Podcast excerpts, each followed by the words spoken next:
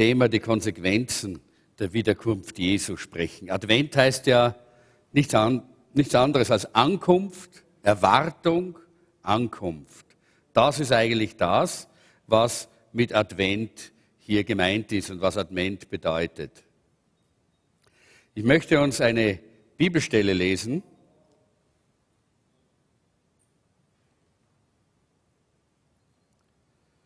Aus Lukas Kapitel 2, die Verse 25 bis 40. Da heißt es, damals lebte in Jerusalem ein Mann namens Simeon. Er war rechtschaffen, richtete sich nach Gottes Willen und wartete auf die Hilfe für Israel. Der Heilige Geist ruhte auf ihm und durch den Heiligen Geist war ihm auch gezeigt worden, dass er nicht sterben werde, bevor er den, de, bevor er den vom Herrn gesandten Messias gesehen habe. Vom Geist geleitet war er an jenem Tag in den Tempel gekommen.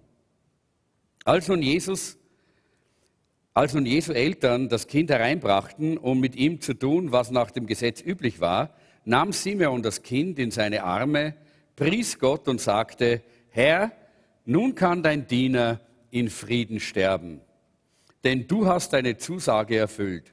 Mit eigenen Augen habe ich das Heil gesehen, das du für alle Völker bereitet hast. Ein Licht, das die Nationen erleuchtet und der Ruhm deines Volkes Israel. Jesu Vater und Mutter waren erstaunt, als sie Simeon so über ihr Kind reden hörten. Simeon segnete sie und sagte zu Maria, der Mutter Jesu, er ist dazu bestimmt, dass viele in Israel an ihm zu Fall kommen und viele durch ihn aufgerichtet werden. Er wird ein Zeichen sein, dem widersprochen wird, so sehr, dass auch dir ein Schwert durch die Seele dringen wird. Aber dadurch wird bei vielen an den Tag kommen, was für Gedanken in ihrem Herzen sind.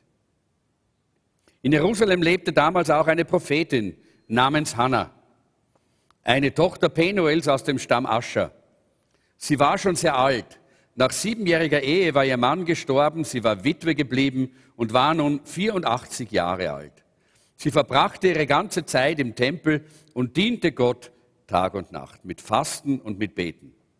Auch sie trat jetzt zu Josef und Maria. Voller Dank pries sie Gott und zu allen, die auf die Erlösung Jerusalems warteten, sprach sie über dieses Kind. Als Josef und Maria alles getan hatten, was das Gesetz des Herrn verlangte, kehrten sie nach Jerusalem, ne, nach, nach Galiläa, kehrten sie nach Galiläa in ihre Heimatstadt Nazareth zurück. Jesus wuchs heran, er war ein kräftiges Kind, erfüllt mit Weisheit und Gottes Gnade ruhte auf ihm. Beim ersten Teil haben wir uns damit beschäftigt, was für Zeichen es gibt bereits, die diese zweite Wiederkunft Jesu, dieses Ankommen der, des Königs aller Könige vorankündigen und uns zeigen, dass die Zeit da ist. Und die, äh, das, äh, das Schlüsselwort der, dieser Predigt vor zwei Wochen war bereit sein. Bereit sein, sei bereit. Es ist nicht gut, wenn Christen über diese Lehre der Wiederkunft Jesu nicht Bescheid wissen. Es ist nicht gut, wenn Christen einfach so leben, als würde Jesus nicht wiederkommen. Oder wenn sie das nicht zur Kenntnis nehmen, dass wir in einer Zeit leben, die uns genau zu diesem Punkt, zu diesem größten Ereignis äh, der, äh, der Menschheitsgeschichte hinführt, nämlich die Wiederkunft Jesu. Heute wollen wir uns die Konsequenzen anschauen. Die Konsequenzen dieser Wiederkunft und unserer Haltung und unserer Stellung zu diesem Thema, zu, dieser, zu diesem Ereignis, das vor uns liegt. Das ist nämlich, das alles hat nämlich Konsequenzen. Konsequenz ist ein Wort, das man normalerweise immer als negativ belastet sieht, oder? Man sagt immer, na, das wird Konsequenzen haben, oder? Na, wart nur, das wird Konsequenzen haben, nicht? So, man kennt eigentlich dieses Wort mehr von dieser negativen Seite her. Und ja, es gibt diese Seite. Aber es gibt auch eine positive Seite, nicht? Wenn wir das Richtige tun, dann sind die Konsequenzen, dass wir gesegnet werden. Wenn wir Gott in unser Leben aufnehmen, sind die Konsequenzen, dass wir ein schönes, ein erfülltes und ein herrliches Leben haben. Wenn wir den richtigen Weg gehen, nämlich den Weg der Bibel, dann wissen wir, dass wir beschützt sind und bewahrt und dass wir, auch, dass wir das Ziel erreichen werden, das Gott für uns hat. Das sind die Konsequenzen. Das sind die guten, die positiven Konsequenzen. Und ich denke, dass wir uns hier heute mit diesen Dingen beschäftigen wollen. Äh, wir haben ja diese Bibelstelle schon gelesen und ich äh, glaube, dass wir auch uns klar sind, äh, dass, es, dass die Zeit immer schneller und schneller zu vergehen scheint. Immer schneller und immer schneller. Ich muss, muss sagen, Jesus kommt bald wieder und er sagt selber, er kommt wie ein Dieb in der Nacht. Und selber sagt er, wenn ein Hausherr wüsste, wann der Dieb kommt, dann würde er mit dem Gewehr stehen und auf ihn warten. Nicht? Aber wir wissen nicht, wann er kommt. Und deshalb sagt Jesus, der Menschensohn wird kommen, wenn niemand es erwartet. Und wisst ihr, warum es ein, einer der Gründe ist, warum ich so sicher bin, dass Jesus sehr bald wiederkommt? Weil die Christen es nicht mehr erwarten. Zu der Zeit, vor 40 Jahren, wo ich mein Leben Jesus gegeben habe, da wurde überall gepredigt über die Wiederkunft Jesu. Ständig hat man gehört, der Herr kommt bald, der Herr kommt bald und mach dich bereit, der Herr kommt bald. Seit etlichen Jahren ist das vorbei. Man hört so gar nicht viel darüber. Es gibt so viele verschiedene komische und sehr abstruse Lehrmeinungen, die in der Zwischenzeit aufgetreten sind, dass Jesus nicht wiederkommt und äh, dass es gar nicht notwendig ist oder dass Jesus nur wiederkommt, äh, wenn wir alle schon vollkommen sind und alle so komische Dinge hat. Äh, und deshalb ist man nicht mehr in dieser Erwartung. Deshalb hat man nicht mehr dieses Ich warte auf den Herrn. Nein, die Christenheit und die ganze Welt erwartet das Wiederkommen Jesu nicht mehr. Und Jesus sagt, dann wird er wiederkommen. Wenn niemand es erwartet. Wie der Dieb in der Nacht. So wird er kommen. Und das ist die Zeit, in der wir jetzt leben. Ich glaube, dass das auch jetzt gerade da ist. Äh, diese Geschehnisse aus dem Bibeltext, den ich gelesen habe am Anfang, die möchte ich gerne mit diesem, äh, mit diesem Kommen Jesu verbinden, weil sie ein prophetisches Bild sind auf das, was geschehen wird. Das, was damals im Tempel war, diese Geschichte äh, mit dem Simeon, diesem alten Mann, äh, mit der Hannah, dieser alten Frau, ist ein prophetisches Bild auf das, was kommt, auf das Kommen Jesu, der kommen wird als der Herr der Herren und König der Könige und regieren wird über äh, diese Welt. Und äh, wir finden hier dieses, dieses Bild so schön. Äh, zum Beispiel der alte Simeon ist ein Sinnbild, oder man könnte das auch so hindeuten, auf die alt gewordene Christheit, Christenheit. Das Christentum ist jetzt 2000 oder ein bisschen mehr Jahre alt und alt geworden, oder? 2000 Jahre ist schon ein ganz, schön, ein ganz schönes Alter, oder? Naja, Wer von uns wird schon 2000 Jahre? Ne? Äh, haben wir eigentlich auch gar nicht vor, grundsätzlich. Aber äh, 2000 Jahre ist ein ganz schönes Alter, kann man sagen. Und vom Anfang weg lesen wir, bereits am Anfang der Gemeinde Jesu war dieses Bewusstsein da, Jesus wird wiederkommen. Warum haben sie das gewusst? Weil die Engel das gesagt haben. Äh, die, äh, die Jünger sind dort äh, am Ölberg gestanden und Jesus ist von dort in den Himmel aufgefahren und dann kommt ein Engel und der sagt, hey Leute, was steht denn da und schaut in den Himmel? Genauso wie er, hin, wie er aufgefahren ist, wird er wiederkommen auf diese Erde. Und deshalb hat die erste Gemeinde gewusst, Jesus kommt wieder. Und sie haben damals schon gepredigt darüber, haben es damals schon festgehalten. Und zwei, über 2000 Jahre lang ist das eine Botschaft, die in der Gemeinde immer da war und auch heute immer noch dort und da da ist. Und deshalb predigen wir darüber. Ich möchte öfter darüber predigen. Jesus kommt wieder. Jesus kommt bald. Mach dich bereit. Es ist wichtig, dass wir die Zeiten erkennen. Dieser Simeon, er war ein Mann, der ziemlich alt geworden ist, in dem Bewusstsein, dass Gott zu ihm geredet, geredet hatte. Und Gott hat zu ihm gesprochen und hat gesagt, du wirst nicht sterben, bevor du nicht den Messias gesehen hast. Du wirst nicht sterben, bevor du nicht den Erlöser der Menschheit gesehen hast. Und das, das war seine Gewissheit. Er wusste, ich werde den Erlöser sehen. Ich werde den Erlöser sehen. Und Leute, das ist die Gewissheit, die wir als Gemeinde haben. Auch wenn die Gemeinde 2000 Jahre alt ist oder über 2000 Jahre, so bleibt es immer noch bestehen, was Jesus gesagt hat. Selbst die Pforten der Hölle werden die Gemeinde Jesu nicht überwinden. Halleluja. Das ist doch wunderbar, oder? Das ist doch herrlich. In diesem Bewusstsein leben wir und da, da, dafür ist dieser Simeon ein Bild. Aber noch, noch etwas. Es heißt hier, er war voll Heiligen Geistes. Der Geist Gottes war auf ihm, war in seinem Leben. Und das ist auch ein Bild für die Gemeinde. Die Gemeinde Jesu muss voll Heiligen Geistes sein. Ich habe das auch das letzte Mal noch einmal betont. Denn wir brauchen den Heiligen Geist. Denn nur wenn der Heilige Geist auf uns liegt, nur dann werden wir auch diesen Moment nicht versäumen. Es heißt hier in dieser Bibelstelle, und ich habe das ja vorher gelesen, Simeon wurde vom Heiligen Geist in den Tempel geführt. Der Heilige Geist hat an diesem, äh, an diesem Tag in der Früh gesagt, guten Morgen Simeon. Und Simeon hat gesagt, guten Morgen. Und dann hat der Heilige Geist gesagt, heute ist der Tag, heute ist Zeit, come on, zieh dich an, mach dich auf, zieh dir was Schönes an und geh in den Tempel, denn heute wirst du den Erlöser sehen. Der Heilige Geist hat Simeon in den Tempel geführt. Simeon war nicht immer im Tempel, sondern er war in, in seinem normalen Leben. Aber er war voll Heiligen Geistes. Er hatte Kontakt und Gemeinschaft mit Gott. Und deshalb wurde er vom Heiligen Geist hingeführt zu dem Moment, wo der Erlöser, wo Jesus Christus gekommen ist. Und wisst ihr, das ist genau die Hoffnung, die wir haben. Deshalb bin ich mit Begeisterung, deshalb bin ich mit Haut und Haar und Leib und Seele ein Pfingstler. Weil ich will voll Heiligen Geistes sein und ich will voll Heiligen Geistes bleiben, denn ich will das Kommen Jesu nicht versäumen.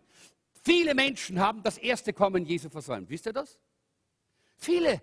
Jesus war da, der Messias war da, der Erlöser war da und sie haben es nicht gesehen. Johannes sagt, er kam in sein Eigentum und die Seinen erkannten ihn nicht und nahmen ihn nicht an. Leute, ich möchte nicht so einer sein, wenn Jesus wiederkommt.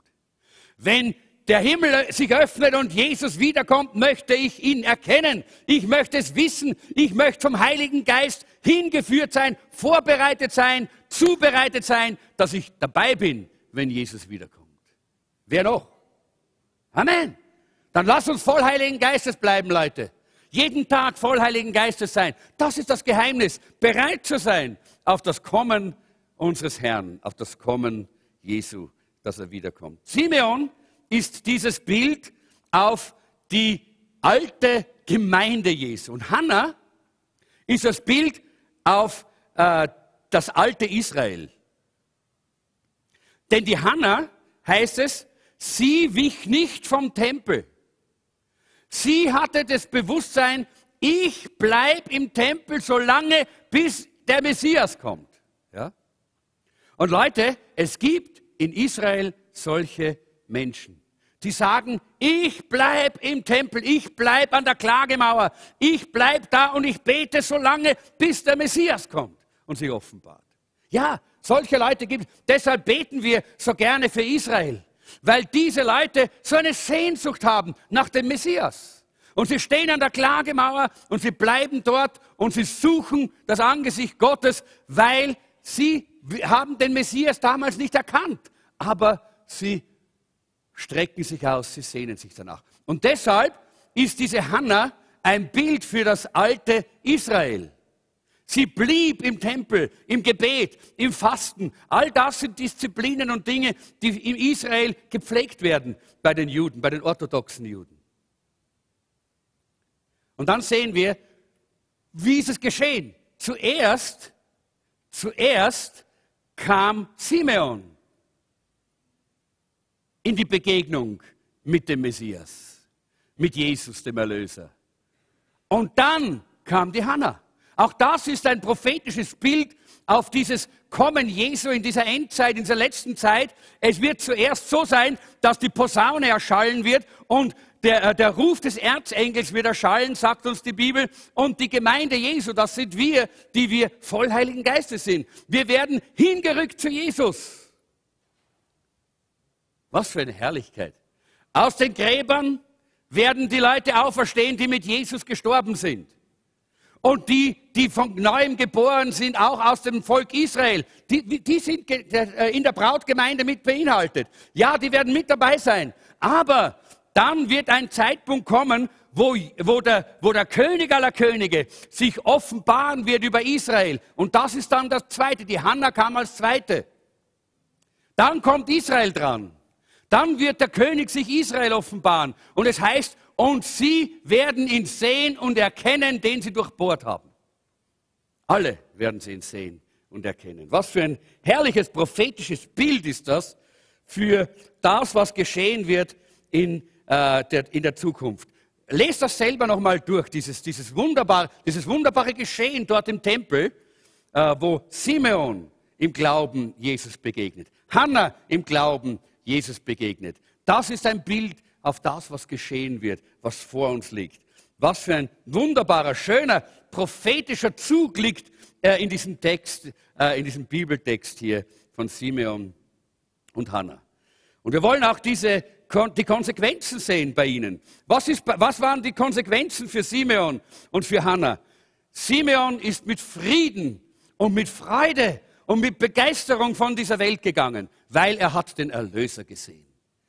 Ja, Konsequenzen dieser Begegnung mit, der, mit, mit, mit dem Herrn sind Auswirkungen auf unser, auf unser Leben, auf unsere Ewigkeit. Und wir werden, wenn wir Jesus Christus begegnen, wenn er wiederkommt, dann werden die Konsequenzen sein, dass wir mit Freude einziehen in den Himmel. Dass wir mit Freude einziehen in die Herrlichkeit.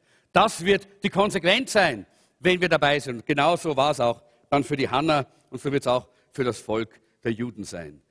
Äh, eine, eine tolle, wunderbare Konsequenz. In 1. Petrus Kapitel 4 lesen wir die Verse 7 bis 11.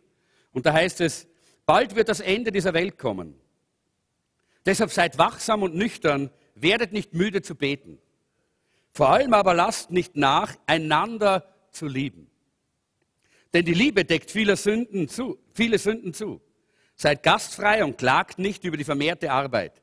Jeder soll dem anderen mit der Begabung dienen, die ihm Gott gegeben hat. Wenn, wenn ihr die vielen Gaben Gottes in dieser Weise gebraucht, verwaltet ihr sie richtig. Bist du dazu berufen, Gottes Wort auszulegen? Dann, dann soll Gott durch dich sprechen. Hat jemand in der Gemeinde die Aufgabe übernommen, anderen Menschen zu helfen, dann arbeite er in der Kraft, die Gott ihm gibt.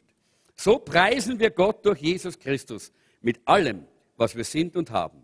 Ihm allein gehört alle Ehre und alle Macht für immer und ewig. Das ist gewiss.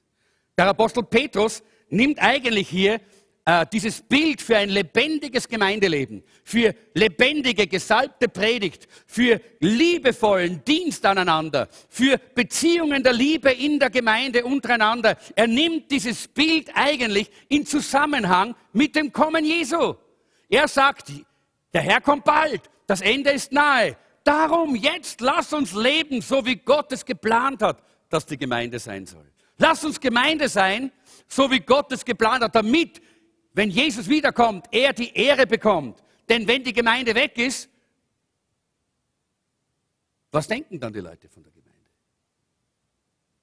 Wenn die Gemeinde nicht mehr hier ist auf dieser Welt, was bleibt dann von uns? Welches Bild hinterlassen wir? Welcher Film läuft dann ab? In den, äh, äh, im, im, im Hirn, im, im Gedächtnis der Leute. Wenn sie uns zugeschaut haben, wie wir miteinander umgehen, wenn sie gehört haben, wie wir reden, wenn sie äh, erlebt haben, vielleicht auch über Internet oder sonst wie, wie wir predigen und Gottes Wort auslegen. Was bleibt dann in ihrem Herzen? Die Armen, denen wir gedient haben, so wie gestern. Die Schwachen, die wir tragen, die wir unterstützen. Was bleibt in ihrem Herzen? Bleibt es, bleibt etwas, was Gott ehrt und was die Menschen hinzieht, noch Gott zu suchen, auch wenn die Gemeinde weg ist? Deshalb ist es wichtig für uns. Wir sind in dieser letzten Zeit. Ich habe nicht die Zeit, alles hier äh, äh, durchzugehen, was ich mir vorbereitet habe, aber wir sind in einer Endzeit, die, äh, das zeigt uns Petrus hier so klar und so deutlich. Kurz darauf kam dann die, die Zerstörung Jerusalems. Nur zehn Jahre später kam die Zerstörung Jerusalems und das war auch ein prophetisches Bild auf dieses Endzeitgeschehen, aber auch auf das Geschehen, wenn Jesus wiederkommen wird. Es hat für beides, äh, hier eine Bedeutung. Und das, äh, deshalb wissen wir, dass wir in dieser letzten Zeit stehen. Und ich möchte vielleicht ganz kurz einige Punkte uns hier mitgeben. Äh, Petrus sagt deshalb, seid wachsam und nüchtern, nüchtern und werdet nicht müde zu beten. Schauen wir uns zuerst mal Gottes Plan für die Menschen an. Erstens, Jesus hat für dich eine Ewigkeit vorbereitet. Das ist etwas Wunderbares. Er hat eine Ewigkeit für dich vorbereitet. Wenn du sie willst, kannst du sie haben. Wenn du sie nicht willst, dann wirst du ohne ihn in der Ewigkeit sein. Das heißt, in der ewigen Verdammnis, getrennt von Gott, getrennt von der, von, von der ewigen Freude, vom ewigen Frieden, von der ewigen Fülle. Du musst entscheiden, wo du hin möchtest. Gott hat diesen Plan für dich. Es heißt hier in Johannes 14, Vers 2. Da heißt es, denn im Haus meines Vaters gibt es viele Wohnungen. Wenn es nicht so wäre, dann hätte ich euch nicht gesagt, ich gehe hin, um dort alles für euch vorzubereiten. Jesus hat für dich eine Wohnung vorbereitet. Weißt du das? Er hat genauso eingerichtet, wie es dir gefällt. Er hat alles so vorbereitet, dass du hineinkommen wirst und wirst sagen, huh, schau, hm, schau, huh, schau, oh, wie wunderbar, herrlich ist das. Gott hat für uns etwas bereitet, wo die Bibel sagt, was kein Auge je gesehen hat, was kein Ohr je gehört hat, das hat Gott bereitet für diejenigen, die ihn lieben. Wer liebt Jesus? Dann sag mal Halleluja! Huh, was für eine herrliche Wohnung. Gott hat uns eine Wohnung vorbereitet. Leute, Gott hat etwas für uns vorbereitet, was so großartig und fantastisch ist, dass wir, und das ist aber das Dumme, manchmal gar nicht trauen, uns darüber nachzudenken. Leute, denkt darüber nach. Denn das wird unsere Gegenwart mitprägen. Wenn ich weiß, was in der Zukunft auf mich wartet, dann wird das auch die, die Gegenwart bestimmen. Dann werde ich nicht sagen, naja, schauen wir mal. Österreichisch. Schauen wir mal. Ne? Schauen wir mal.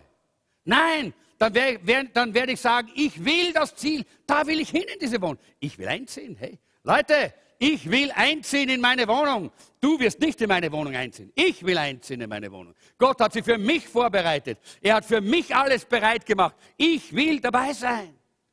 Und dann wirst du auch so leben, deine Entscheidungen so treffen, dass du dabei sein kannst. Du wirst voll Heiligen Geistes bleiben, damit du so wie der Simeon hingeführt werden kannst zu dem Augenblick, wenn Jesus wiederkommt und ihn nicht versäumst. Tragisch, wenn wir, den, wenn wir diesen Augenblick versäumen. Tragisch. Aber Gott hat alles für uns vorbereitet. Zweitens, Jesus wird wiederkommen, um dich dorthin zu holen. Er kommt. In Johannes 14, Vers 3 sagt er, und wenn alles bereit ist, werde ich wiederkommen und euch zu mir holen. Dann werdet ihr dort sein, wo ich bin. Wo ist Jesus jetzt? Ja, wo? Zur Rechten Gottes, mitten im Thronraum. Herrlich, wunderbar. Stellt euch das mal vor. Dort, wo der lebendige Gott, wo, wo, wo die Herrlichkeit Gottes sich ausbreitet und einfach gegenwärtig ist. Und Jesus sagt, dann werdet ihr dort sein, wo ich bin. Puh. Ich kann es nicht genau fassen, auch nicht genau beschreiben, was das bedeutet. Aber ich bin begeistert. Es gibt ja auch manche Bücher, die das ein bisschen beschreiben. Rick Joyner, dieser Prophet, äh, äh, ein prophetischer Prediger in Amerika, er hat einige Bücher geschrieben. Ein, äh, eines heißt äh, das, äh, the, the, Final Quest, ich weiß nicht, was das auf Deutsch heißt. Der letzte Aufbruch, ja. Wenn ihr das noch nicht gelesen habt, dann solltet ihr das lesen. Und dann gibt es ein weiteres Buch dann auch noch, wo er dann äh, schreibt darüber, wie die Leute in diesen Thronraum hineinkommen und die Herrlichkeit Gottes erleben dort. Weil er hat das von Gott gesehen. Er hat das, äh, Gott hat ihm das gezeigt. Und jedes Mal, wenn ich da hineinlese in das Buch, uh, da wird mein Inneres so ganz begeistert, weil ich sage, Herr, ich möchte auch dorthin, so bald wie möglich. Und ich bin so wie, der, äh, wie es der Paulus gesagt hat, oder Petrus, glaube ich, hat gesagt. Der Petrus hat gesagt, oder Paulus, viel lieber würde ich schon drüben sein. Aber wenn es dafür dient, dass ihr gesegnet werdet, diese Welt gesegnet wird, Menschen gerettet werden, okay, Herr, dann bleibe ich noch ein bisschen. Aber eigentlich möchte ich viel lieber hinüber.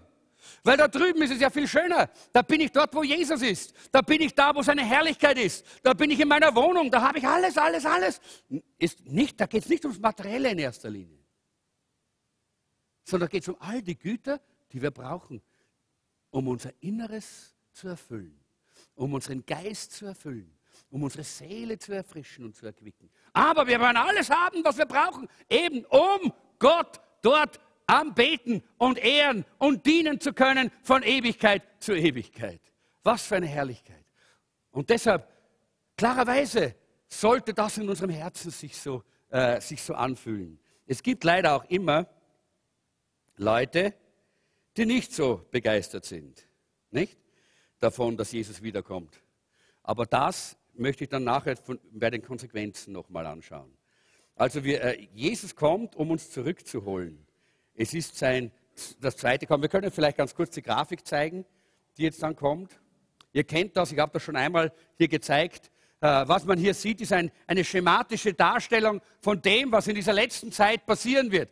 Es wird nämlich so sein, dass Jesus seine Gemeinde, das sind die, äh, die gerettet sind, äh, wir sehen dort den knienden Mann und dann sieht man dann danach, sieht man hier diese Wolke oben und da sieht man, wie es da nach oben geht, nicht? Das ist die, äh, die, die Bibel nennt das die Entrückung. Wenn die Menschen, die Jesus Christus kennen und die von Jesus Christus äh, ergriffen sind und die ihn lieben von ganzem Herzen, wenn die seine Stimme hören und wenn die den Ruf hören, dass Jesus sagt, kommt herauf, kommt zu mir, so wie es in Offenbarung Kapitel 4 mit äh, Johannes dort geschehen ist auf Patmos, wo die Stimme gehört hat, komm herauf.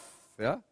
Das ist die Stimme, die wir hören werden. Dann geht es da nach oben. Hups, da hinauf in diese Wolken, da werden wir Jesus treffen. Und dann gibt es dort oben diese zwei äh, roten Dinge. Und äh, der, das ist das sogenannte Schieds- oder Familiengericht.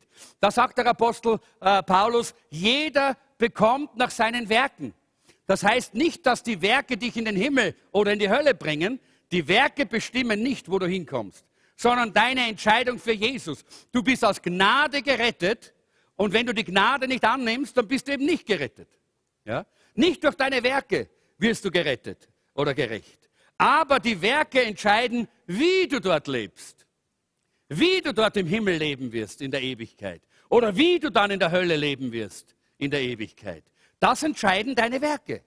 Und dort oben geht es um die Guten, äh, die, die, die, eben die Leute, die Jesus haben, die hinaufgenommen äh, äh werden. Und da werden wird unser Leben einfach noch einmal bewertet. Wenn wir für Jesus gelebt haben, wenn wir unsere Zeit, unsere Energie, unsere Gaben, unsere, unsere Kräfte Jesus geweiht und auch anvertraut haben, eingesetzt haben für ihn und sein Reich, für seine Gemeinde, dann werden wir dort oben reich belohnt für die, für die Ewigkeit.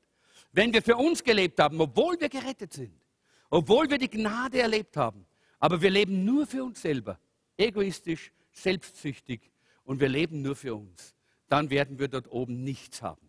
Der, äh, der Apostel Paulus sagt, wir, wir, werden gerettet sein, aber so wie durchs Feuer. Wie wenn alles wegbrennt, was wir haben. Wer, wer hat schon mal ein Feuer erlebt in der Wohnung? Wo alles verbrennt ist, noch nicht. Aber ich habe solche Wohnungen gesehen, wo nichts überbleibt. Ja? Aber sie leben. Die Leute leben. Und das wird auch sein. Die, die in diesem Leben für sich selber leben und nicht für Jesus, die die falschen Prioritäten in ihrem Leben setzen, die werden dort oben nichts empfangen. Sie werden nichts mehr haben für die Ewigkeit. Sie werden nur ihr ewiges Leben haben. Aber preis dem Herrn fürs ewige Leben. Aber ich möchte mehr. Ich möchte etwas haben, was ich Jesus geben kann und sagen, Herr, das gehört dir, das gehört dir, das gehört dir. Ich möchte etwas mitbringen für den Herrn. Das wird da oben geschehen. Während der Zeit wird dort unten eine große Trübsal sein. Das Grüne ist eine große Trübsal. Da wird schrecklich sein hier unten.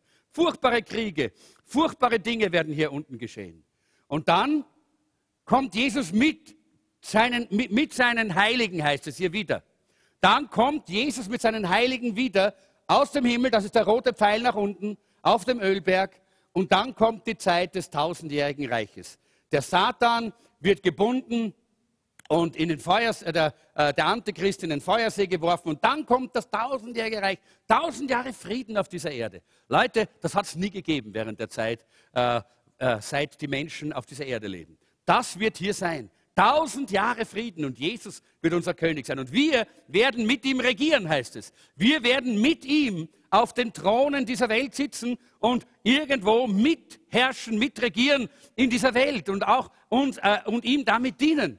Und am Ende, wenn das zu Ende ist, das ist hier der, das Gelbe, wo es zu Ende geht, da sehen wir dann äh, dieses Feuer, äh, dann kommt der Satan noch einmal frei und er wird noch einmal versuchen, gegen Gott aufzustehen. Und dann wird Gott äh, die ganze Erde und äh, den ganzen Himmel und alles, was heute existiert im materiellen Bereich, alles vernichten. Es wird nichts mehr bleiben. Aber Gott wird einen neuen Himmel, das ist das Gelbe dann hier, einen neuen Himmel und eine neue Erde machen. Halleluja. Was für eine herrliche Zeit wird das sein. Vorher gibt es das große, große Endgericht. Und bei diesem großen Endgericht werden alle die dabei sein, die Jesus nicht in ihr Herz aufgenommen haben. Und auch sie werden nach ihren, nach ihren Werken gerichtet werden. Das heißt, sie alle gehen in die ewige Verdammnis. Aber dort gibt es verschiedene Stufen und verschiedene Möglichkeiten, wie man dort die Ewigkeit verbringt.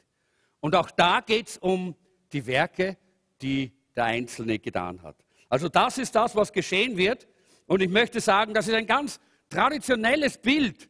Und ich bin immer noch dafür, von meinem Herzen, dass es so in der Bibel steht. Dass mir die Bibel das klar sagt, dass wir entrückt werden, dass die Bibel klar sagt, dass die Trübsal hier sein wird, dass sie klar darüber spricht, dass wir mit Jesus wiederkommen und das tausendjährige Reich hier sein wird, dass es klar zum Ausdruck kommt, dass es einen neuen Himmel und eine neue Erde gibt. Und da werden wir in Freude und mit Begeisterung mit Gott von Ewigkeit zu Ewigkeit zusammen sein. Drittens, Jesus will, dass du die Zeichen der Zeit erkennst. In Matthäus 24 äh, heißt es hier, äh, von dem Feigenbaum, aha, das ist jetzt eine falsche Folie, die hat sich hier eingesch... Müssen weitergehen. Nächstes. Nächstes. Ich habe das heute gemacht und da. Gibt es keine mehr? Ist das die letzte? Letzte Folie. Was kommt dann? Die nächste Folie? Ah, das noch nicht, okay. Mit dem hören wir dann auf. Das schauen wir uns dann am Schluss an. Äh, Jesus will, dass du die Zeichen der Zeit erkennst. Von dem Feigenbaum aber lernt das Gleichnis. Wenn sein Zweig schon weich geworden ist und die Blätter hervortreibt, so erkennt ihr, dass der Sommer nahe ist. Jesus will, dass wir wissen, er kommt bald. Und viertens, Jesus will, dass du in Ewigkeit bei ihm bist. Er will das. Er will, dass du auf ewig bei ihm bist. Wenn wir ausharren, dann werden wir auch mit ihm herrschen. Wenn wir verleugnen, dann wird auch er uns verleugnen. Ich habe leider diese Folien scheinbar äh, mit, aus Irrtum weggelöscht, äh, aber ich, ihr, ihr hört mir besser zu jetzt und schaut nicht mehr dorthin. Und fünftens, Jesus will, dass du darauf persönlich vorbereitet bist. Du musst persönlich darauf vorbereitet sein. Das ist ganz wichtig. Und das wird dann in diesem Video ganz klar sein, wie wir uns vorbereiten auf diesen Augenblick, wenn Jesus wiederkommt, entweder für die ganze Welt oder für uns persönlich. Und ich möchte noch ganz kurz äh, über diese Konsequenzen sprechen. Jesus will, dass du die Konsequenzen kennst. Ich habe schon darüber gesprochen. Es gibt Himmel, es gibt Hölle. Es gibt die ähm, äh, zwei Möglichkeiten auch hier, äh, diese, die Ewigkeit zu verbringen. Äh, und äh, die Bibel zeigt uns dass, äh, und warnt uns davor, dass wenn wir böse Werke tun, wenn wir ein Leben leben, das Gott nicht gefällt, dass wir das Ziel nicht erreichen werden. Ich weiß, dass in unserer Zeit diese Verkündigung nicht geliebt wird, weil wir sind so humanistisch, dass mir irgendjemand vor ein, paar Tagen hat mich jemand gefragt, ob der Teufel nicht auch noch gerettet wird irgendwann einmal. Gott kann doch nicht so hart sein und so böse, dass er den Teufel auf ewig in die Verdammnis steckt. Ja das ist eine, Auswirkung dieses falschen Humanismus und des falschen Denkens, dass man tun und lassen kann, was man will und keine Konsequenzen und keine Verantwortung fürchten muss. Nein, Leute, wir sind für jedes Wort verantwortlich, das wir sprechen, sagt die Bibel. Wir sind für jede Entscheidung verantwortlich, die wir treffen, sagt die Bibel. Wir sind verantwortlich für die Konsequenzen für die Entscheidungen in unserem Leben. Das sagt Gottes Wort. Und vielleicht sagst du, das ist eine harte Predigt. Und dann muss ich sagen, super, ich bin in guter Gesellschaft. Weil von Jesus hat man auch gesagt in Johannes 6, Diese deine Rede ist aber hart. Wer kann sie ertragen? Wir wollen kein humanistisches Evangelium. Wir wollen ein biblisches Evangelium. Und im biblischen Evangelium, da geht es sehr wohl um Verantwortung, da geht es sehr wohl um Konsequenzen, da geht es sehr wohl darum, dass Gott von uns auch eine klare Entscheidung fordert in unserem Leben und auch mit unserem Tun und mit unserem, mit unserem Handeln. Ich möchte reden, was die Bibel sagt. Und es gibt Konsequenzen, wenn wir uns nicht richtig einstellen auf die Wiederkunft Jesu. Wir werden es eben nicht erleben. Er wird kommen, heißt es im, im Johannesevangelium, und euch mit Heiligen Geist und Feuer taufen. Er wird die Wurfschaufel nehmen und die Spreu vom Weizen trennen und anzünden. Konsequenzen. Wenn wir Spreu sind, dann werden, dann werden wir angezündet und verbrennen. Aber wir wollen nicht Spreu sein, wir wollen Weizen sein, wir wollen fruchtbar sein, wir wollen das Leben Gottes in uns tragen. Der Heilige Geist soll in uns wohnen, Leute. Dann haben wir dieses Leben Gottes. Es gibt auch Konsequenzen positiver Art in, äh, in diesem Fall. Denn Jesus wird uns segnen. Aber interessant ist, in Matthäus 24 sagt Jesus, wenn das Zeichen des Sohnes Gottes erscheint, wird es Menschen geben, die wehklagen und jammern, wenn sie den Menschensohn kommen sehen. Matthäus, äh, das ist Matthäus 24, 30. Ist das nicht sonderbar? Ist das komisch? Statt sich zu freuen, uh, herrlich, Jesus kommt, Ah, da kommt Jesus. Und ich traue mich zu sagen, es gibt heute hier in diesem Raum Leute, die in dieser Stellung und Haltung sind. Die es nicht möchten, dass jetzt Jesus in diesem nächsten Augenblick hier kommt. Ich habe das letzte Mal dieses Video gezeigt. Könnt ihr euch erinnern, wo der Prediger die Bibel hält und dann, bumm, ist die Bibel unten und 80 Prozent der Gemeinde sind weg. Es gibt Leute heute, die Angst hätten davor, weil ihr Leben nicht in Ordnung ist mit Gott. Und ich möchte euch ermutigen, dass ihr diesen Ruf, den ich das letzte Mal so deutlich in, die, in, die, in unsere Mitte gerufen habe, sei bereit, sei bereit, dass ihr den nicht zur Seite schiebt, sondern dass ihr lebt, sodass ihr mit Freude das Kommen Jesu erwarten könnt. Was auch immer das bedeutet. Wann auch immer er kommt wann auch immer er kommt. Wenn jemand hier ist, der nicht mit Freude sagen kann, ja, komm Herr Jesus, komm jetzt, dann ist es Zeit, dass du deine Haltung Gott gegenüber, deine Haltung der Welt gegenüber, der Sünde gegenüber neu überdenkst und neu dich beugst und Buße tust und dein Leben hundertprozentig Gott übergibst, dass er die Priorität ist, dass er an der ersten Stelle steht.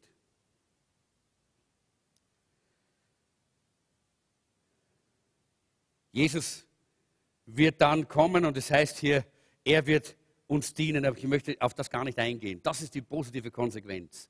Jesus sagt einmal, wenn dann der Herr kommt, dann wird er sich den Schurz umbinden und er wird uns dienen. Wahrscheinlich werden wir sagen, Herr, du kannst mir nicht dienen. Ich sollte dir dienen. Und weißt du, was Jesus dann sagen wird? Jesus wird sagen, du hast mir so viele Jahre gedient. Du hast den Armen die Füße gewaschen. Du hast den Armen zu essen gegeben. Du hast den, der, die, die, die, den Leuten in, in Not geholfen. Du hast meine Gemeinde gebaut. Du hast Menschen aus der, äh, aus der Verdammnis herausgerettet, indem du hingegangen bist und ihnen meine Botschaft gebracht hast. Du hast so viel getan. Setz dich hin. Geh ein in die Ruhe deines Herrn. Ich will dir dienen. Leute, das wird ein Moment sein, den können wir uns nicht vorstellen, wenn Jesus uns dienen wird. Das ist die positive Konsequenz, wenn du die richtige Haltung hast, wenn du darauf vorbereitet bist, dass Jesus kommt und dass Jesus in deinem Leben, äh, dass, dass, dass, dass Jesus in dein Leben hineinkommen wird. Er lädt uns ein und belohnt uns mit seiner Gemeinschaft. Es gibt wunderbare positive Konsequenzen. Ich habe schon vorher gesagt, wir werden mit ihm regieren. Wir werden Kronen empfangen. Wir werden Vollmacht und Autorität empfangen für die Ewigkeit. Was für eine herrliche und wunderbare Konsequenz. Und zum Schluss möchte ich einfach noch einmal sagen, in Lukas 21, 28, damit möchte ich das schließen, Wenn aber diese Dinge anfangen zu geschehen, und ich habe das letzte Mal über einige dieser Zeichen gesprochen, dann blickt auf und hebt eure Häupter empor, weil eure Erlösung naht. Wenn du so ein Leben lebst, in diesem Bewusstsein, in dieser Haltung, dann hast du ein hoffnungsvolles Leben mit dem Blick nach vorne. Du lebst nicht mit dem Blick nach unten, du lebst nicht mit ständigem Weh nach hinten. Nein, du lebst mit dem Blick nach vorne. Du hast eine herrliche Hoffnung, eine herrliche Zukunft. Vor dir liegt die Verheißung Gottes.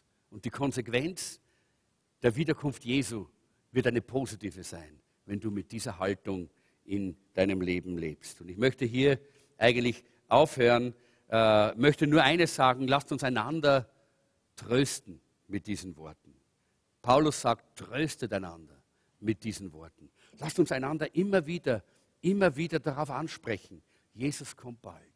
Bald ist es soweit. Und ich möchte diese, dieses Video, ich weiß, einige von euch kennen das vielleicht alle schon, diese 9000, äh, 6000, 6000 Punkte äh, für den Himmel, weil ich glaube, dass es wichtig ist. Das zeigt uns etwas, äh, wie wichtig unsere Haltung ist. Es kann sein, dass Jesus nicht morgen kommt, sondern dass du morgen auf dem Weg in die Ewigkeit bist, weil du einen Unfall hast, weil du vielleicht krank bist und weißt es gar nicht, weil vielleicht was auch immer passiert. Wir denken an, diese, an die Krisenregionen, äh, in denen unsere äh, Brüder und Schwestern von heute auf morgen nicht wissen, ob sie noch leben werden oder überleben werden, weil dort ständig geschossen wird, gemordet wird, alles Mögliche. Also wir wissen nicht, wie lange wir hier haben. Aber eines wissen wir.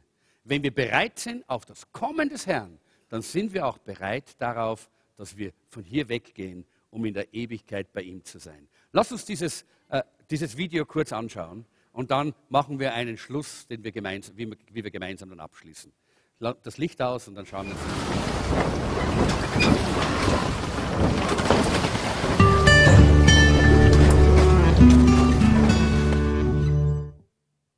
Ja, das darf schon, das ist nur der Vorspann, passt schon.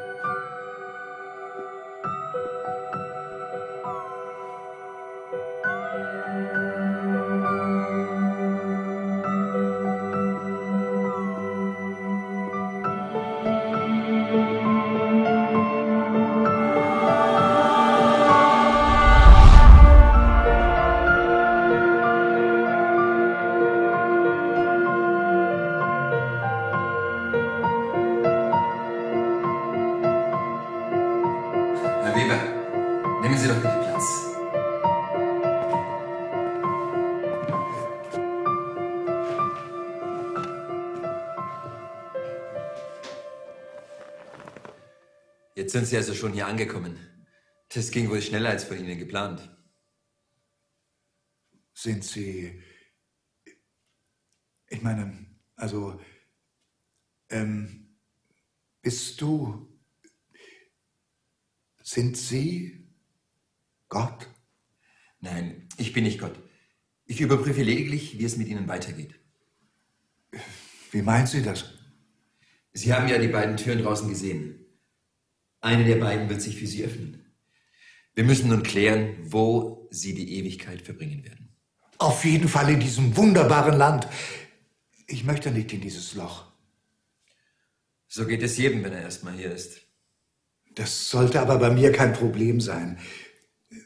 Ich bin getauft, zahle regelmäßig meine Kirchensteuer und spende ab und zu für einen guten Zweck. Außerdem versuche ich immer ein anständiges Leben zu führen. Oder hab's versucht, wie auch immer. Getreu nach dem Prinzip, tue Recht und scheue niemand. Deswegen sind Sie hier, Herr Weber. Wir werden sehen, was sich machen lässt.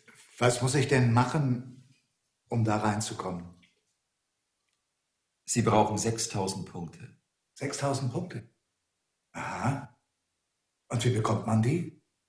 Beispielsweise durch gute Werke, ein tadelloses Leben, gute Moral. Sie wissen schon. Ja, das müsste ich eigentlich schon erreichen. Ich bin kein schlechter Mensch gewesen. Aber das müsst ihr hier oben ja schließlich wissen. Ich habe in meinem ganzen Leben nie jemand umgebracht.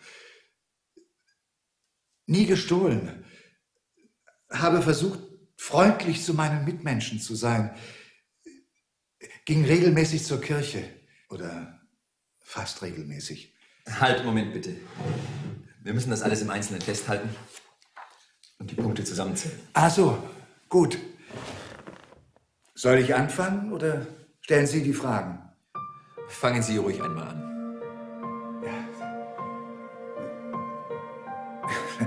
Das ist gar nicht so einfach. Schließlich führt man nicht Buch über Dinge, die man gut gemacht hat. Wir schon. Machen Sie sich also darüber keine Sorgen. Ja, also fangen wir zuerst mal mit meiner Frau an. Ich habe sie immer gut behandelt, nie geschlagen. Sie musste auch nie um Geld betteln. Ich habe mich bei meiner Arbeit extra angestrengt, damit sie ein luxuriöses Leben führen kann. 60 Stunden die Woche.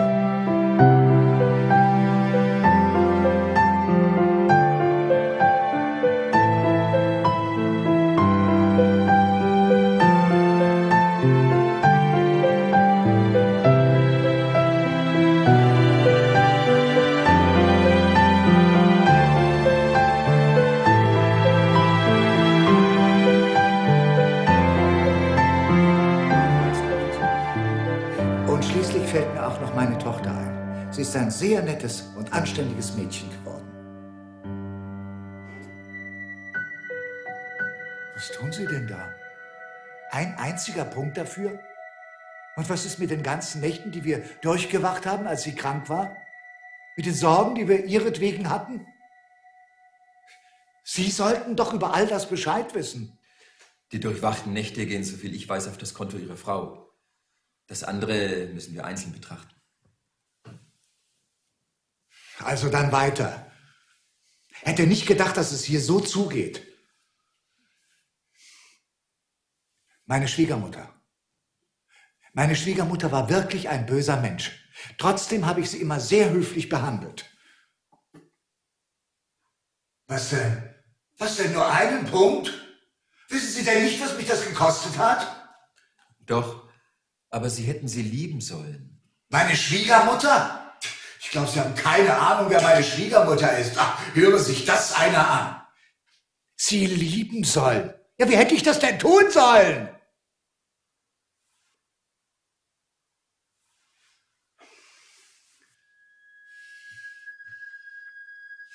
Meinem Nachbarn habe ich oft geholfen. Moment. Sie meinen Herrn Carstens? Nach unseren Aufzeichnungen waren Sie zuletzt sehr verfeindet. Wegen eines zu großen Baumes? Ja, natürlich. Wie hätte ich denn mit dem in Frieden leben sollen? Wie viele Punkte habe ich denn schon? Mir reicht das ja allmählich. 32. Was? 32? Ja, aber so komme ich doch höchstens auf 50 Punkte. Das ist doch nicht fair hier. Schauen Sie sich doch mal die Menschen an, Mann. Ich bin doch nicht schlechter als andere. Mörder und Kinderschänder. Herr Weber, wir schauen hier Ihr Leben an, nicht das der anderen. Gibt es etwas, wo man mehr Punkte bekommt? Versuchen wir es doch mal mit den zehn Geboten. Die habe ich fast alle gehalten. Oh ja, das würde sehr viele Punkte geben. Also, dann versuchen wir es doch mal mit Du sollst nicht stehlen. Also, ich war immer ehrlich. Mein Bruder zum Beispiel, der hat schon als Kind gestohlen. Aber ich nie. Wie steht's mit der Steuererklärung? Immer vollkommen ehrlich? Aber das ist doch kein Stehlen. Das hat doch jeder gemacht. Aber Herr Weber, dadurch, dass es jeder macht, wird es doch noch lange nicht richtig. Leider haben Sie damit den Staat bestohlen. Aber wie war das damals mit dem Versicherungsfall, als Sie... Das gilt auch als Stehlen? Also lassen wir das. Wenn ihr hier so kleinlich seid, dann brauchen wir das Gebot über das falsche Zeugnis ablegen gar nicht erst erwähnen. Natürlich habe ich hier und da mal eine kleine Notlüge gebraucht. Aber ich war immer bemüht, nie schlimm zu lügen. Meine Güte, das macht doch jeder. Das ändert bei uns rein gar nichts. Versuchen wir es mit dem nächsten. Du sollst nicht töten. Das weiß ich nun ganz genau, dass ich das nicht übertreten habe. Wie viele Punkte gibt das? Das, Wie viele Punkte gibt das? das müssen wir erst einmal klären. Erinnern Sie sich an die Worte, als der Gerichtsbeschluss kam, der Ihrem Nachbarn Recht gab. In der Sache mit dem Baum, Sie wissen schon. Sie sagten, dem Kerl drehe ich den Hals um. Das sagt man doch nur so daher. Schließlich habe ich es nicht getan. Das zählt ja wohl. Und wie oft haben Sie ausgerechnet, wie lange Ihre Schwiegermutter mit ihrer Krankheit noch zu leben hat? Und was Sie dann erben? Haben Sie nicht mit dem Arzt darüber gesprochen, dass man Ihr Leben nicht verlängern sollte? Ja, aber sie ist eines ganz natürlichen Todes gestorben. Ich habe sie nicht umgebracht. Aber Herr Weber, der Wunsch war in Ihrem Herzen vorhanden. Sowohl bei Ihrer Schwiegermutter als auch bei Ihrem Nachbarn. Wenn ich einen einzigen Ehebruch begangen habe, bekomme ich da auch keine Punkte. Obwohl Sie wissen, dass ich meiner Frau 37 Jahre lang treu war. Und dass da nur dieser einzige dumme kleine Fehltritt von mir war. Ich bin kein Mann, der anderen Frau nachsteigt. Sie sollten Ihre Gedanken am besten kennen, Herr Weber. Meine Gedanken? Was macht man nicht alles in Gedanken? Aber das machen doch alle! Verdammt nochmal! Ich war nie besonders schlecht. Ich war ein ganz normaler Mensch. Ihr könnt doch hier oben nicht pedantisch sein. Aber Herr Weber, wir haben hier einen sehr ausgeprägten Gerechtigkeitssinn. Wie oft haben Sie nach Gottes Gerechtigkeit gerufen, die sie einmal zeigen soll? Nun, hier ist sie. Gott hat niemanden darüber im Unklaren gelassen, dass er am Ende des Lebens richten wird. Das haben Sie doch auch gehört, oder? Ja, schon.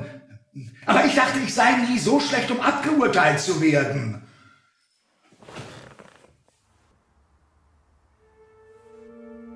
Aber hat Gott nicht seinen Sohn gesandt, um für die Sünder zu sterben? Heißt es nicht irgendwo in der Bibel, dass der das ewige Leben bekommt, der an Jesus Christus glaubt? Doch. Sie kennen sich sehr gut aus, Herr Weber. Aber seien Sie ehrlich. Sie haben doch nicht wirklich an ihn geglaubt. Ich habe seine Existenz nie abgestritten. Nun gut, dann lassen Sie mich es so ausdrücken. Sie haben ihm nicht vertraut. Leben und Sterben von Jesus Christus hatte für Sie im Grunde gar keine Bedeutung. Sie wollten es ja mit Ihren eigenen Taten in den Himmel schaffen. Dass der Sohn Gottes für Ihre Schuld mit seinem Leben bezahlt hat, das wollten Sie nie hören. Denn dann hätten Sie sich ja eingestehen müssen, dass Sie in Ihrem Leben sehr viel Schuld angehäuft haben. Aber in Ihren Augen waren Sie ja gar nicht so schlecht. Ja, aber ich kann mich auch nicht erinnern, dass mir irgendjemand gesagt hätte, dass es hier so streng zugeht. Habe ich irgendeine Möglichkeit, Ich war doch nicht so schlecht wie manch anderer. Wir haben alles, was Sie getan haben, in diesen Büchern aufgeschrieben. Wir können die Punkte zusammenzählen. Sollten Sie auf 6000 kommen, hätten Sie es geschafft. Ach, lassen wir das. Aber eins sage ich Ihnen. Sie haben scheinbar überhaupt keine Ahnung, wie es da unten in der Welt zugeht. Da kommt ja niemand hier herein.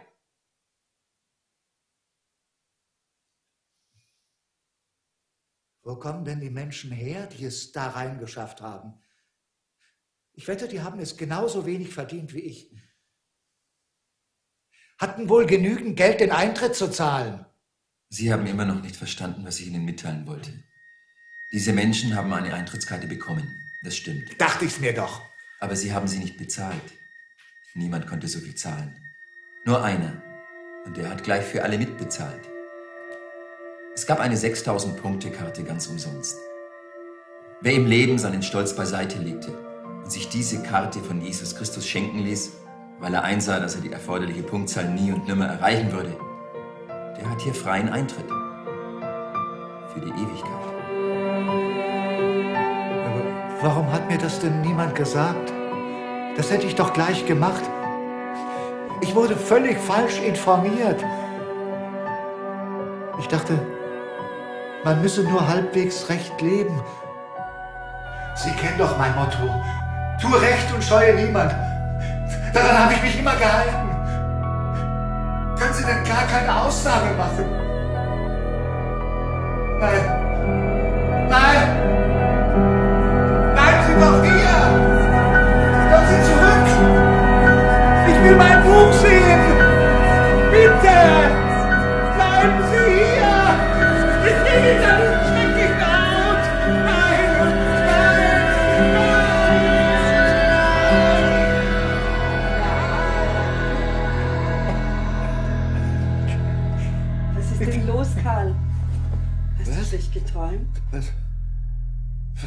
Denn hier? Schlecht geträumt? Oh ja, schlecht geträumt. Alles nur ein Traum. Ja, alles nur ein Traum. Bis bald, Herr Weber. Ja, bis bald.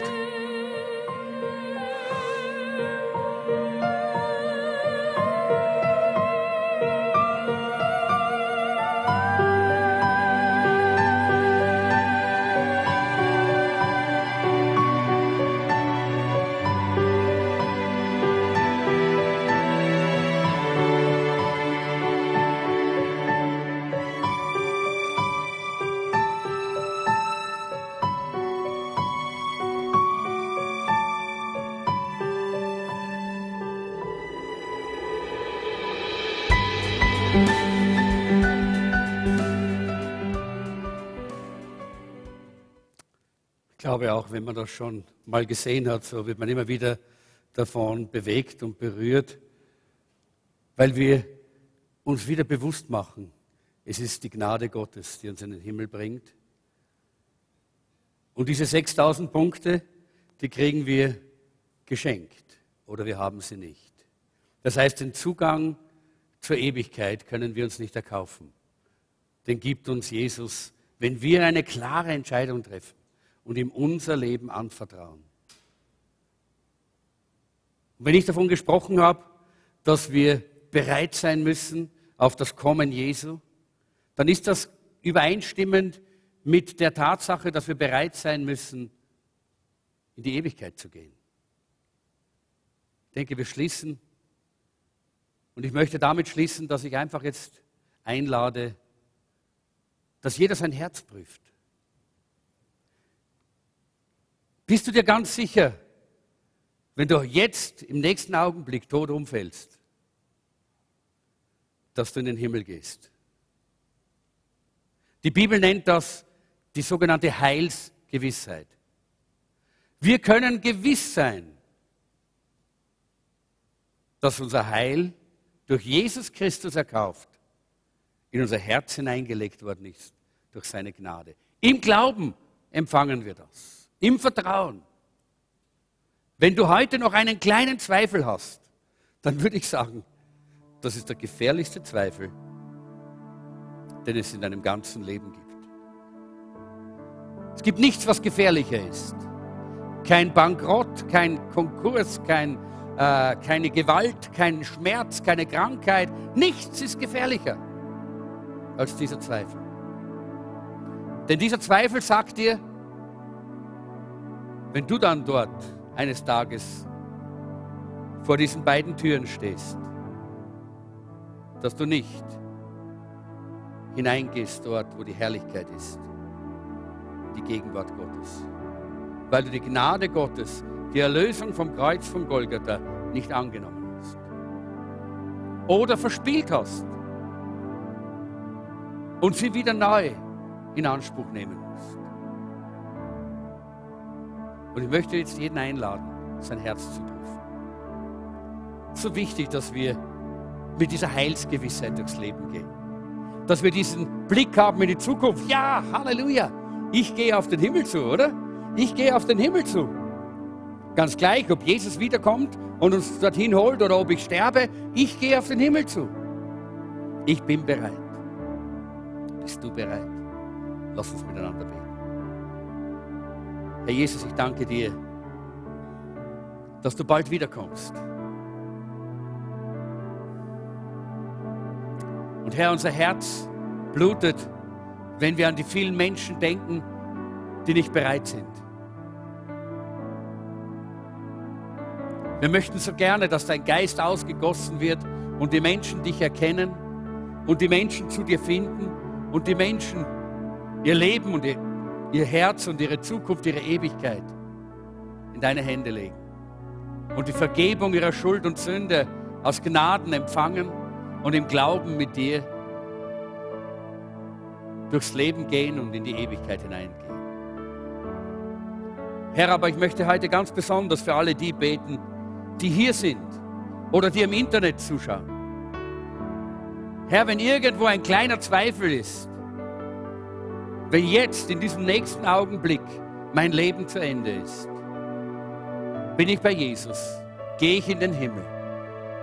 Wenn ein kleiner Zweifel da ist, Herr, dann bitte ich dich, lass jetzt eine große Alarmglocke läuten im Herzen derer, die diesen Zweifel haben. Und gib ihnen den Mut, heute ihr Leben in Ordnung zu bringen. Denn dein, dein Wort sagt, heute ist noch ein Tag der Gnade, ein Tag der Rettung. Wir wissen nicht, was morgen ist. Aber heute können wir noch alles in Ordnung bringen. Danke, Herr, dass du jetzt wirkst. Heiliger Geist, wirke du jetzt an den Herzen. Wirke du jetzt hier in unserer Mitte. Komm, Heiliger Geist. Und dort bei den Leuten, die jetzt am, äh, am Computer zuschauen, äh, die im Internet dabei sind, Herr, wirke du dort durch deinen Heiligen Geist. Heiliger Geist, lass niemanden, der diese Botschaft gehört hat, mit dieser Unsicherheit weiterleben. Lass uns gemeinsam aufstehen. Und ich möchte einladen, wenn du sagst, ich bin mir nicht hundertprozentig sicher, ist keine Schande, sondern es ist ein Alarm. Wisst ihr, das ist ein Alarm. Wenn jemand krank ist und zum Arzt geht, ist es keine Schande. Wenn jemand verletzt ist und ins Krankenhaus geht, ist es keine Schande. Wenn jemand gesündigt hat in dieser Welt, dann ist das kein, kein, keine außergewöhnliche Sache. Wir haben gelesen, alle sind Sünder. Und es ist keine Schande, zu dem zu gehen, der uns von der Sünde reinigen kann und befreien kann von dieser furchtbaren Macht, die uns hinunterzieht in die ewige Verdammnis. Und wenn du jetzt sagst, ich muss das bereinigen, ich habe da etwas, was mich unsicher macht, wenn ich jetzt sterbe, bin ich nicht ganz sicher, dass ich im Himmel bin. Dann komm, lauf nach, schnell nach vorne. Hier, knie dich hier nieder oder stell dich hier vorne hin und sprich mit Jesus. Es ist eine Sache zwischen dir und Jesus. Niemand soll unsicher von hier weggehen. Leute, weißt du, wenn du eines Tages dann dort oben bist, so wie dieser Mann, und du sagst, ja, da am 13. Dezember 2014, da war ich in diesem Gottesdienst und da war diese Einladung und der Prediger, der hat da nach vorne eingeladen, aber ich habe mich geschämt. Ich bin nicht gegangen, weil ich gedacht habe, was denken die Leute? Und dann geht die schwarze Türe auf. Leute, was für eine Enttäuschung. Was für eine Enttäuschung. Nur weil jemand vielleicht denkt, uh, was denken die anderen? Lass das doch keine Rolle spielen jetzt. Leg das zur Seite. Es geht um dich und deine Ewigkeit. Es geht um dich und deine Ewigkeit. Und wenn du nicht sicher bist, dass du in der Ewigkeit bei Jesus bist, jetzt in diesem Augenblick, dann komm und mach das fest. Heilsgewissheit ist das Schönste, was es gibt.